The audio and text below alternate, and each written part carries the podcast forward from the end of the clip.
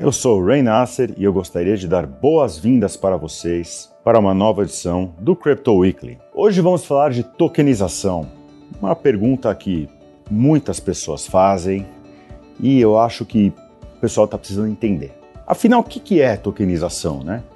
Tokenização nada mais é do que você lastrear uma criptomoeda, você criar uma criptomoeda para você lastreá-la a um ativo real ou até um ativo imaginário. Com o lançamento do Ethereum em 2015, pudemos ter pela primeira vez uma moeda programável.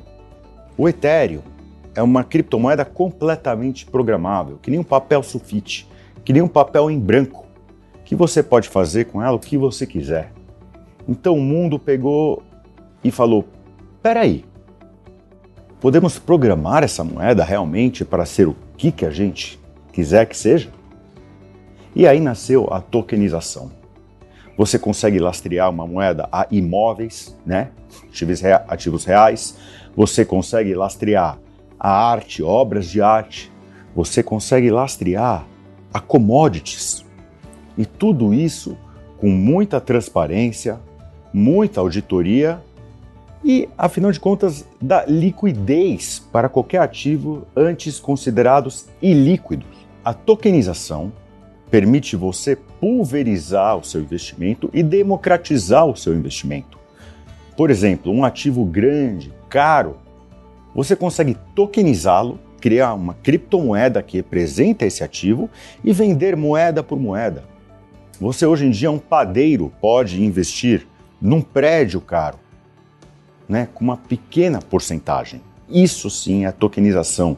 Não só pulveriza e democratiza o investimento, como ele tem uma descoberta de preço imediata. Ele pode saber exatamente quanto custa e fazê-lo online, sem taxas de advogados, sem emolumentos cartoriais, com muito menos imposto que você pagaria, às vezes até sem imposto, sem pagar um, um ITBI numa transferência de imóveis. Uma outra grande vantagem da tokenização é para commodities.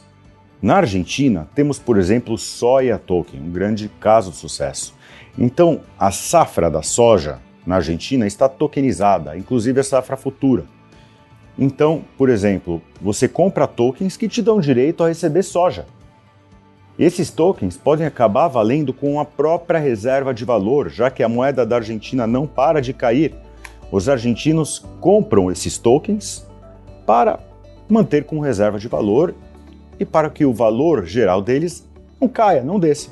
Tendo esses tokens, eles podem trocar com o fornecedor por soja, né, os fazendeiros, ou se não, podem vender esse token para outro, outra, outro fazendeiro, outra empresa que precise de soja. Né? Para o produtor, ele dá uma capitalização, dá uma liquidez imediata. Né? E para o comprador, ele dá essa reserva de valor e dá essa capacidade de trocar esse token quando ele quiser. A tokenização é uma coisa maravilhosa, está mudando o mundo inteiro. ok? Na Europa, nos Estados Unidos, já tivemos hotéis tokenizados. Tivemos vários imóveis tokenizados. Eu mesmo participo de uma empresa de tokenização. A gente quer tokenizar os imóveis aqui em São Paulo. Né, os tokens darão direito a quem tiver o token de alugar o apartamento sem pagar o aluguel. Vão poder vender os tokens, vão poder comprar os tokens livremente. A tokenização muda fundamentalmente a nossa maneira de investir em ativos. E mais, você tem um token, esse token está com teu nome. Deus me livre, você morra e aí tem uma guerra judicial em quem que era o imóvel, é só olhar para o token. O token está em blockchain. A blockchain é imutável. Você consegue ver a quem pertencia este token. Para inventário, caso de inventário é sensacional. Então a tokenização também vai render os cartórios obsoletos. Você nunca mais iria precisar tirar a segunda via de nada, porque toda a tua informação está no blockchain. Você vai lá na internet e retira, mostra que você é dono do token e retira qualquer segunda via de qualquer coisa. É um mundo muito legal da tokenização e a cada vez mais vocês vão ver mais e mais notícias e novidades e informações. Esse foi o Crypto Weekly dessa semana. Estamos sempre abertos para qualquer questões e dúvidas que vocês possam ter. Um abraço.